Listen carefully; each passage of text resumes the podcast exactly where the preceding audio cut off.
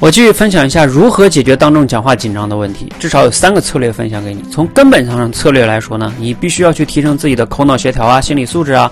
我在之前的口才成长螺旋图中分享过，你可以去听一下哈。你可以跟着我们做大量的刻意练习，这个呀是你必须需要去做的。那另外呢，就是当你的能力提升了之后啊，你有时候也是会紧张的，这个是不能完全被避免的。那你怎么样解决呢？首先就是要学会接纳它。当紧张情绪来的时候啊。你选择的策略不同，它就会进入不同的循环，要么恶性循环，要么良性循环。你越是抗拒它，越是紧张，它就会变得越来越紧张。也就是我上期节目中说的，你的情绪脑就会完全的占据了你的大脑，你理性就发挥不了作用了。而如果你能接纳它呢，慢慢的理性脑会重新掌控局面，你慢慢就可以继续讲下去了。这个啊，就是非常关键的策略。你能不能接纳自己呢？你是这样做到的吗？